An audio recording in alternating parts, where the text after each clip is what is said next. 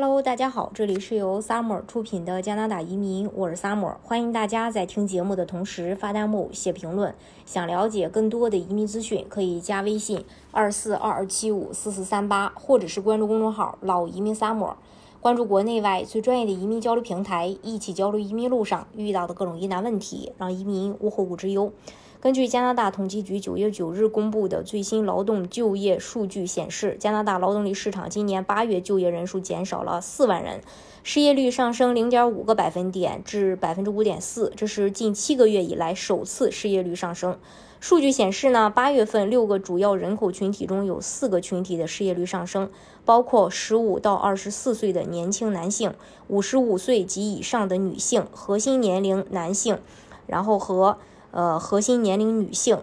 年轻女性和老年男性的情况几乎没有变化，包括其他服务和专业科学和技术服务在内的各个行业的就业增长率被教育服务和建筑业的下降所抵消。八月份公共部门雇员雇员减少，而私营部门雇员人数和个体经营者人数保持稳定。调整后的失业率，包括想要工作但没有找工作的人，在八月份上升了零点五个百分点至百分之七点三。这一增长主要是由于失业人数的增加，而不是劳动力之外。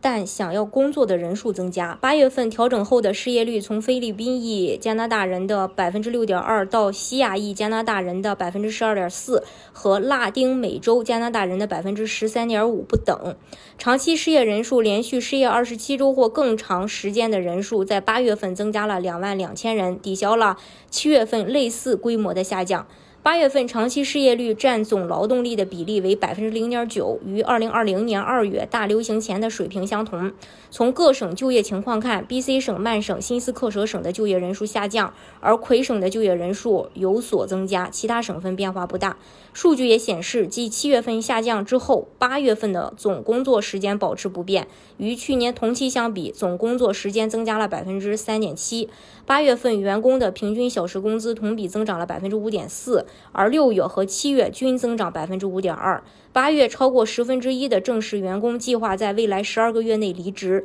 比二零二二年一月高出五点五个百分点。八月份有三万零七千名加拿大人因在去年某个时候退休而离职，高于一年前的二十三万三千人和二零一九年八月的二十七万三千人。二零二二年八月，在过去五年内抵达加拿大的移民的失业率在是低于二零零六年可比数据呃以来的任何一个月。混合工作方式继续保持上升趋势，在家工作仍然是许多加拿大人工作的一个重要特征。尽管这种安排的具体性质继续发生变化，截止八月，百分之十六点八的加拿大就业人员报告。说他们通常完全在家工作，低于七月的百分之十八，自二零二二年初以来下降了七点五个百分点。通常在家和在家以外的地方工作的人，八月份增加了零点七个百分点至百分之八点六。